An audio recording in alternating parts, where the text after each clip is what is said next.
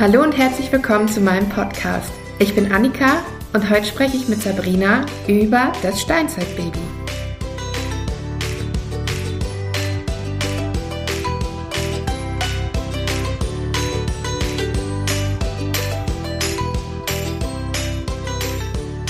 Hallo ihr Lieben, es freut mich total, dass ihr wieder dabei seid. Ich habe die liebe Sabrina heute mitgebracht und freue mich total über unseren Austausch. Ja, hi Sabrina. Hallo Annika, schön, dass ich bei dir sein kann. Ja, es freut mich total. Sabrina, magst du dich mal kurz vorstellen? Ja, gerne. Hallo, ich bin Sabrina. Ich bin Mama von zwei Kindern. Ähm, das Kleine ist jetzt ein Jahr alt, die Große ist jetzt vier Jahre alt geworden. Und ich bin artgerecht und Windelfrei-Coach.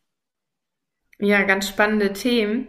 Ich habe in der letzten Folge über Erwartungshaltung gesprochen und ich habe schon ganz, ganz viele Erwartungshaltungen von verschiedenen Müttern mit in die Folge eingebracht. Und jetzt würde ich gerne mal deine Erwartungshaltung hören, die du vielleicht vor der Schwangerschaft hattest. Jetzt auch vor allem mit zwei Kindern. Waren da irgendwo Unterschiede? Ja, vielleicht magst du uns einfach ein bisschen was erzählen. Ja, sehr gerne. Also ich bin ein Mensch, der eigentlich sehr erwartungsfrei durchs Leben geht weil Erwartungen immer Druck erzeugen und ja, man wird meistens davon enttäuscht. Bei meiner großen Tochter hatte ich allerdings die Erwartung, dass das mit dem Stillen sehr gut klappt, wenn sie auf der Welt ist. Das war dann leider nicht der Fall. Was hat euch denn Steine in den Weg gelegt beim Stillstart, beziehungsweise äh, was hat euch Steine in den Weg gelegt nach der Entbindung? Warum hat es mit dem Stillen erst nicht ganz so gut geklappt?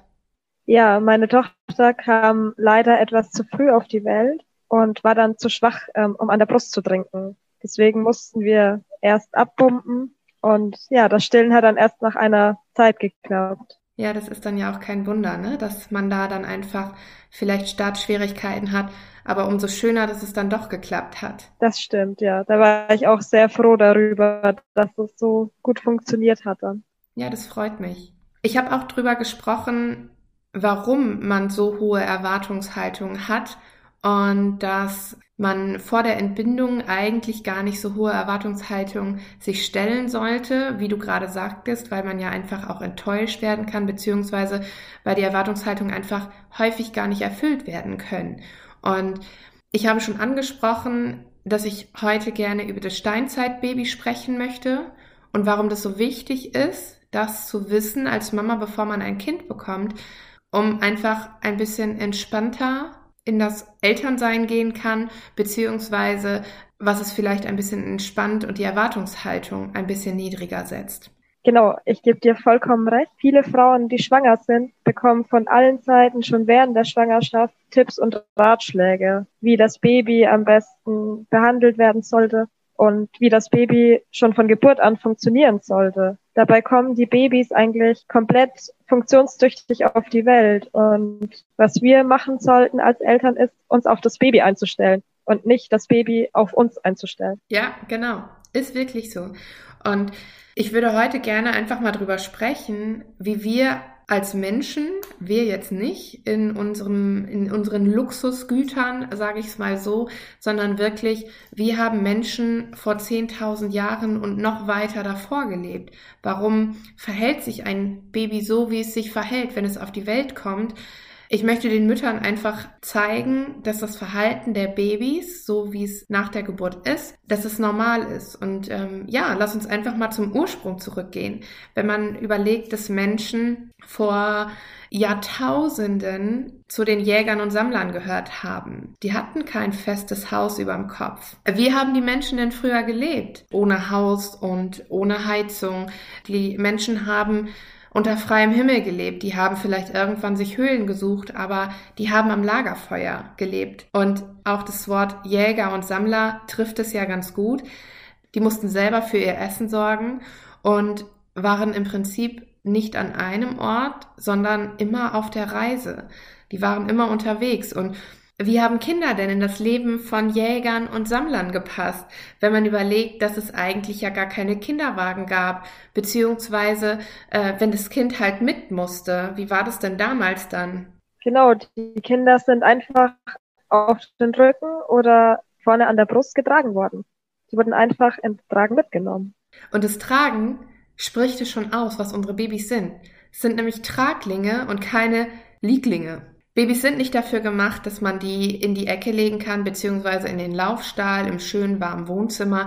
Die wissen das nicht, dass die sicher liegen und äh, sind früher in der Urzeit sind die mitgetragen worden. Die mussten mit auf die Jagd, beziehungsweise die mussten mitreisen, weil es auch nicht immer an Ort und Stelle Lebensmittel zur Verfügung gab. Und wie hat es denn funktioniert, dass die Kinder trotzdem mitreisen konnten? Also die Kinder wurden dann einfach in Tragen mitgenommen, meistens auf dem Rücken und waren dann einfach am Körper der Mama oder des Papas immer mit dabei. Ja, das mit dem Tragen ist ein super Punkt. In der Zeit, bevor es Tragetücher gab, man hat sich ja im Prinzip einfach Stoff genommen und hat daraus Tragehilfen bzw. Tragetücher gebastelt und äh, ja, sich gefertigt, damit es einfacher ist, die Kinder mitzunehmen.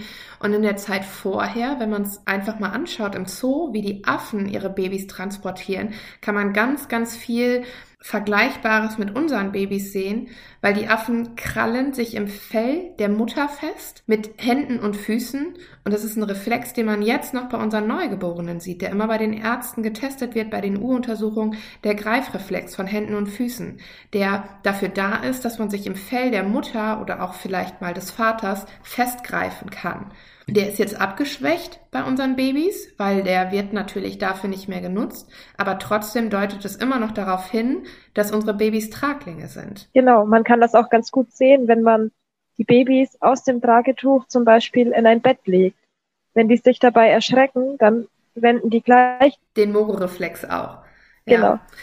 ja, ich sag meinen Müttern in der Trageberatung häufig, weil man da auf eine ähm, Haltung achtet, wie die Babys getragen werden, dass es gar nicht so schwer ist, diese Haltung einzunehmen, weil die Natur gegeben ist. Das heißt, nimmt man ein Neugeborenes hoch, und es wird jetzt jede Mutter bestätigen können, die das hört, nimmt man ein Neugeborenes hoch, winkelt es die Beinchen direkt an und der Rücken ist gerundet und es ist die Position, wie Babys getragen werden. Ob das auf der Hüfte ist wie es ja auch anatomisch, da magst du uns bestimmt gleich noch was zu sagen, wie es anatomisch gegeben ist, aber auch im Tragetuch. Genau. Ja, zur Anatomie.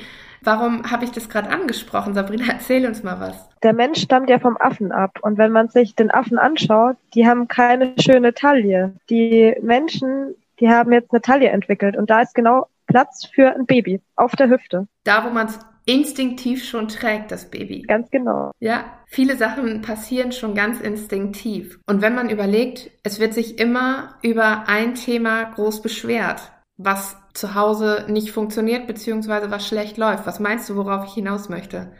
Ja, du möchtest bestimmt auf das Schlafen hinaus. Ja, genau. Häufig ist es, dass Frauen Erwartungshaltungen an das Schlafen haben, dass Babys nach ein paar Wochen durchschlafen. Und die Erwartungshaltungen werden natürlich in den seltensten Fällen erfüllt. Warum werden Kinder denn so häufig wach? Zum einen ist es natürlich die plötzliche Kindstodprophylaxe. Vor allem sagt man ja immer wieder, das Stillen ist plötzliche Kindstodprophylaxe, weil die Kinder einfach nicht so einen tiefen Schlaf haben, schneller erwachen. Genau, Stillen senkt den plötzlichen Kindstod um 50 Prozent. Wahnsinn, eine ganz, ganz äh, hohe Zahl, was natürlich total für Stillen spricht. Ein anderer Punkt ist natürlich, dass Kinder nachts nicht durchschlafen, beziehungsweise am Körper der Eltern am besten schlafen oder in der Nähe der Eltern weil es natürlich vom Urinstinkt so gegeben ist. Es war früher einfach nicht anders. Die Kinder haben nicht in einem anderen Raum geschlafen, die Kinder haben nicht getrennt von den Eltern geschlafen, eher im Gegenteil. Genau, also die Kinder haben immer bei der Mutter geschlafen. Ja, und so kommt es halt, dass Kinder das eigentlich gar nicht kennen, alleine zu schlafen. Und vor allem ist es einfach auch ein Sicherheitsaspekt, weshalb Kinder nicht alleine schlafen wollen und sich die Nähe einfordern, weil es natürlich Wärme spendet. Die haben nicht in einem warmen Haus mit Heizung und Schlafsack und Schlafanzug geschlafen. Nein, die haben auch im kältesten Winter draußen geschlafen und mussten sich durch Körperwärme aufwärmen. Und es war ein Überlebensinstinkt. Und deswegen haben unsere Kinder das jetzt auch noch inne. Diese Überlebensinstinkte verlieren die Kinder nicht. Die sind vielleicht etwas abgeschwächter, so wie die Greifreflexe beziehungsweise die neugeborenen Reflexe, die etwas abgeschwächter zu vor tausend Jahren sind. Aber der Instinkt sitzt halt noch drin. Genau, und das ist auch total sinnvoll, denn wenn Kinder bei der Mutter schlafen, dann haben die verschiedene Sinnesansprüche. Die haben den Geruch von der Milch, von der Brust. Die haben Geräusche wie den Herzschlag der Mutter. Und wenn die Kinder zum Beispiel den Atem der Mutter hören, dann atmen die automatisch weiter und der Atemrhythmus passt sich auch dem der Mutter an. Und das ist natürlich auch wieder ganz wichtig, um den plötzlichen Kindstod zu umgehen. Ja, ganz wichtiger Punkt, na klar. Und die Kinder melden sich ja auch aus einem anderen Grund nachts häufig. Genau, also Kinder, die nachts viel stillen, kommen einfach deswegen, weil das Gehirn noch wachsen muss. Die Milch ist so schnell verdaut, dass die Kinder immer wieder Nachschub brauchen, damit das Gehirn wachsen kann und sie einfach zu einem funktionstüchtigen Säugling oder Kind werden können. Ja, genau. Das Stillen ist ja auch einfach super praktisch. Es wäre früher nicht ohne Stillen gegangen. Es sind viele Kinder verstorben, wenn es Stillen nicht geklappt hat. Und da hast du, glaube ich, noch eine ganz interessante Geschichte mitgebracht. Das war in einem Zoo in Ohio. Da gab es eine Gorilladame. Und die hat in Gefangenschaft gelebt und kannte das Stillen gar nicht. Sie hat irgendwann ein Kind bekommen und war damit so überfordert, dass das Kind gestorben ist, weil sie nicht wusste, wie sie das anlegen muss. Als die Gorilladame dann das zweite Mal schwanger wurde, wurde eine Stillgruppe eingeladen. Die war dann ganz oft in diesem Zoo und hat ihre Kinder vor der Gorilladame gestillt. Und dadurch wusste die Gorilladame dann, wie Stillen funktioniert und konnte ihr zweites neugeborenes Kind dann auch wirklich durchbekommen, weil es von den Müttern gucken konnte, wie Stillen funktioniert. Ja, ganz tolle Geschichte, vor allem auch im Hinblick darauf, was wir zu Anfang gesagt haben, beziehungsweise was in der letzten Folge schon Thema war, dass das Stillen halt nicht intuitiv klappt, dass man Hilfe braucht, dass man Unterstützung braucht, dass einem gesagt werden muss, so klappt es. Und auch wenn jeder prinzipiell weiß, dass das Kind an die Brust muss, die Umsetzung, daran hapert es halt häufig. Und es war früher halt auch nicht anders. Den Müttern wurde damals geholfen. Die haben sich gegenseitig geholfen und haben sich gegenseitig gezeigt, wie das Stillen funktioniert. Die haben voneinander gelernt und es ist super wichtig für die Babys auch gewesen. Auch die Babys müssen lernen, wie man an der Brust trinkt wenn man mich als Beispiel nimmt, ich habe mit 24 meine Tochter bekommen und habe vorher keine Mutter gesehen, die gestillt hat. Bei meinem zweiten Kind wusste ich ja dann, wie das Stillen funktioniert und ihn habe ich sogar nach der Geburt auf den Bauch gelegt und zur Brust krabbeln lassen. Das können die Kinder bzw. die Babys erstaunlicherweise ganz alleine, wenn die gerade auf die Welt gekommen sind und finden die Brust von selbst und können dann auch von selbst andocken und stillen. Und das ist dann auch die Stillhaltung, die perfekt für das Kind passt. Ja, ganz, ganz toller Punkt. Das hört man immer wieder, dass äh, Kinder selber zur Brust finden, den Weg zur Nahrungsquelle im Prinzip. Und ganz toll zu wissen, dass das Kind den Weg einfach auch selber finden kann und die Mutter dabei unterstützen kann, dass man einen guten Stillstart auch hat. Wenn man unsere Evolutionsgeschichte jetzt ganz genau anschaut, ist es erst 10.000 Jahre her, dass die Menschen was an ihrem Leben geändert haben, dass sie mehr Luxusgüter haben wollten, beziehungsweise angefangen sind, Häuser zu bauen, geschützte Räume für ihre Familien und was an ihrem Leben geändert haben, an der Lebensweise. Und das Leben vorher beziehungsweise die Evolutionsgeschichte vorher sind 90 Prozent von der ganzen Geschichte der Menschen. Es ist wahnsinnig wenig Zeit, in der wir eigentlich erst so leben, wie wir jetzt leben, beziehungsweise in der wir angefangen sind, wohlhabender zu leben. In den 10.000 Jahren sind ja auch viele Erfindungen gekommen, die uns das Leben erleichtern ob das das Haus ist, ob das auch die Heizung ist, Supermärkte, wo man Lebensmittel einkaufen kann und weg von dem eigentlichen Jäger und Sammler sein.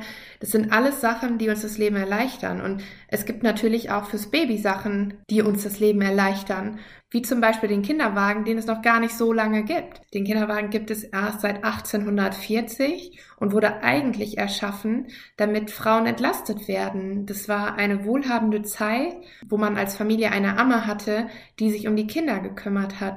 Und weil diese Amme nicht alle Kinder gleichzeitig tragen konnte, die vielleicht in der Familie da waren, wurden Kinderwagen erfunden, damit auch die Ammen mehr Möglichkeiten haben, die Kinder zu transportieren. Ja, wir haben auch noch, noch eine weitere Erfindung, die uns Menschen beziehungsweise den Frauen das Leben erleichtern sollten, war die Milchnahrung.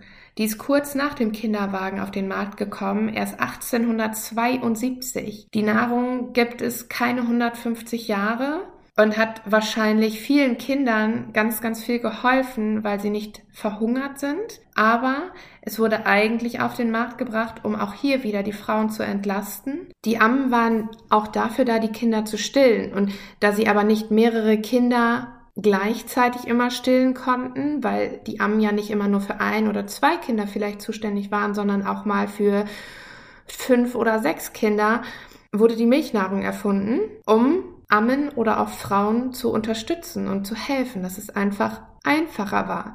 Diese Erfindungen sind alle auf den Markt gekommen, um es den Frauen oder den Ammen, den Familien einfacher zu machen. Ja, alles, was du gerade erzählst, das ist so der krasse Unterschied zwischen den Urbedürfnissen eines Babys. Ja, und die Urinstinkte des Babys, das darf man einfach nicht vergessen. Das habe ich vorhin schon gesagt. Die sind ganz, ganz tief verankert. Die sitzen ganz, ganz tief im Baby drin und da werden wir erstmal nichts dran machen.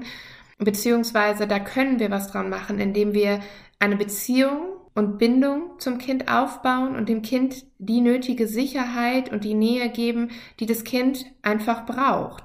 Das Kind weiß nämlich ganz, ganz vieles nicht, was wir wissen. Genau, also wie du sagst, das Kind weiß nicht, dass wir in einer sicheren Wohnung leben oder dass wir Heizkörper haben. Genau. Was die Kinder allerdings wissen, ist, wie es ähm, natürlich funktioniert. Wie jetzt zum Beispiel mit dem Stillen, dass die Kinder intuitiv wissen, wo die Nahrungsquelle ist. Oder auch intuitiv wissen, ich möchte getragen werden, ich möchte Körperwärme, ich möchte nicht alleine schlafen. Das sind wirklich die Urinstinkte, die in den Babys veranlagt sind. Genau. Vielleicht nicht mehr so ausgeprägt, wie es damals war, aber jedes Kind ist individuell und jedes Kind braucht die Bedürfnisse und die Nähe, die der Urinstinkt den Kindern mitgibt. Genau. Häufig kommt auch das Thema mit dem Schreien lassen. Viele sagen, dass Babys aufhören zu schreien, wenn die zum Beispiel lernen sollen, in ihrem eigenen Bett alleine einzuschlafen, wovon ich einfach überhaupt gar nichts halte. Dass wenn man das Baby schreien lässt und einfach rausgeht, dass das Baby irgendwann aufhört.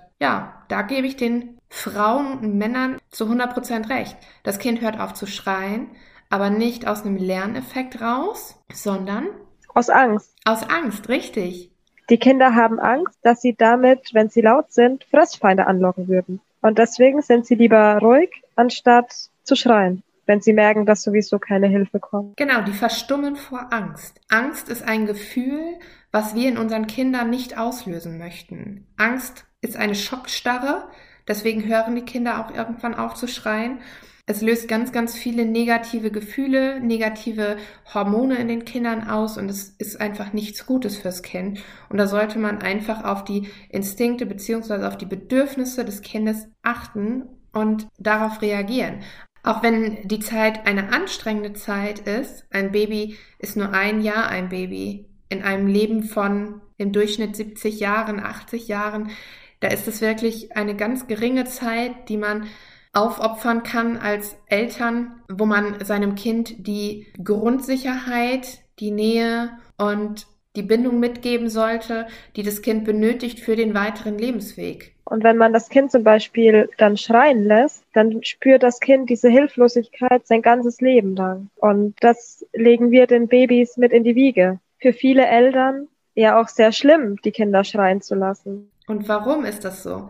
Das sagt der Urinstinkt der Mutter, sagt der Mama selber in dem Moment, wo es das eigene Baby schreien lässt, sagt es, das ist eigentlich gerade falsch. Ich glaube, wir haben den Frauen ganz, ganz viele tolle Infos mitgegeben, um das eigene Baby vielleicht ein bisschen besser zu verstehen. Man muss natürlich immer wieder sagen, jedes Kind ist individuell. Manche Kinder lassen sich ein bisschen besser ablegen, manche Kinder ein bisschen weniger, die brauchen einfach noch mehr Sicherheit, die wollen lieber viel getragen werden oder in der Nähe der Eltern sein.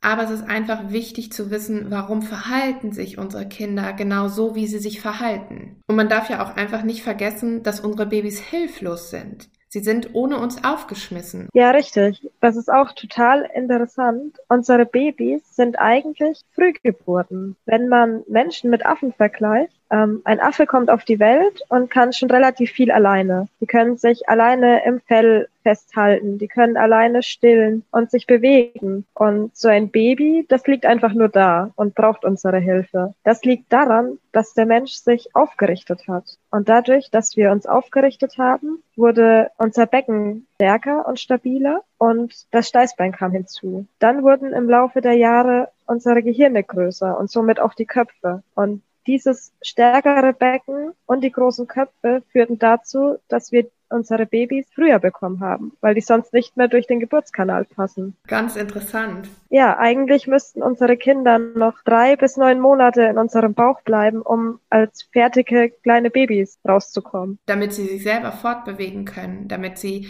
nicht ganz so hilflos sind, wie ein Neugeborenes ist, wenn es auf die Welt kommt, ja? Genau. Ja, danke, Sabrina. Sehr gerne. Die meisten Mütter haben einen ganz, ganz guten Mutterinstinkt und hören auch häufig darauf, was ihr Mutterinstinkt ihnen sagt. Manche Frauen werden dadurch aber auch ganz, ganz doll verunsichert und ganz stark kritisiert. Viele Frauen haben immer mit Vorurteilen zu kämpfen oder auch Familien haben mit Vorurteilen von der Außenwelt zu kämpfen. Und diese Vorurteile würde ich gerne in der nächsten Folge besprechen und bin ganz, ganz gespannt, was ihr davon vielleicht auch selber schon erlebt habt, weil meistens hört man dieses Vorurteil nicht nur einmal, sondern es haben ganz, ganz viele Frauen erlebt. Ja, danke Sabrina, dass du da warst und heute mit mir über Steinzeitbaby gesprochen hast. Vielleicht magst du noch mal kurz was zu deinem artgerecht Coach und Windelfrei Coach erzählen. Danke, Annika, dass ich da sein durfte. Es hat mir sehr viel Spaß gemacht, mit dir zu reden. Als artgerecht Coach spreche ich eigentlich alle Themen an, die wir heute auch so ein bisschen angeschnitten haben. Alles, was so in den Urinstinkten des Babys vorkommt. Und ich helfe den Eltern dabei, das Ganze zu verstehen. Als Windelfrei-Coach gebe ich noch Input darüber, warum auch Babys ohne Windeln aufwachsen können. Ja, ganz interessante Themen. Super. Und wo findet man dich? Ähm, man findet mich unter www.menschensindkinder.de oder auf Facebook oder Instagram unter demselben Namen. Menschen sind Kinder.